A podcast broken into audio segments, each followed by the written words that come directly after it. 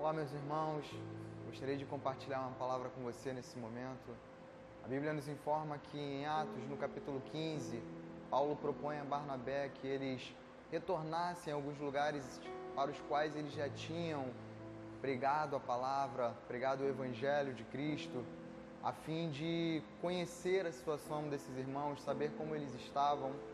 A Bíblia nos informa que Barnabé propõe que João Marcos os acompanhe nessa viagem.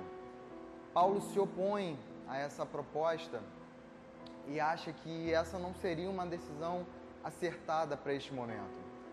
É, vale destacar que, inicialmente, anterior a essa situação, João Marcos teve a oportunidade de iniciar a primeira viagem com Paulo e com Barnabé.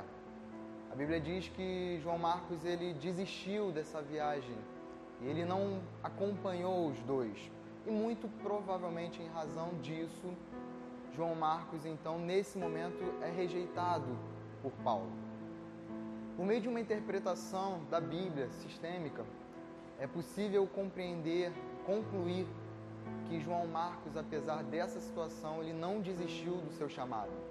A Bíblia nos informa que adiante o apóstolo Paulo ele faz afirmações positivas sobre João Marcos. Ele informa na carta de Filemão, ele faz uma, uma afirmação sobre isso à igreja de Colossos e por fim ele diz a Timóteo que João Marcos é alguém muito útil ao ministério dele.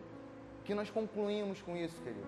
É que João Marcos foi rejeitado e apesar disso, ele não desistiu, ele não abandonou a posição, ele seguiu adiante. Ele entendeu que apesar da situação de adversidade, ele precisava seguir e que no tempo certo ele se tornaria útil. E de fato, João Marcos se tornou útil para Paulo, aquele que um dia o rejeitou, aquele que um dia achou que ele não estava pronto, mas lá na frente, apesar da dificuldade, sem desistir, sem olhar para trás, João Marcos se tornou alguém muito importante para o ministério de Paulo. Que seja assim na sua vida. Não desista, não olhe para trás, não morra com as adversidades, mas siga adiante, porque Deus tem um propósito para a sua vida, em nome de Jesus. Deus te abençoe.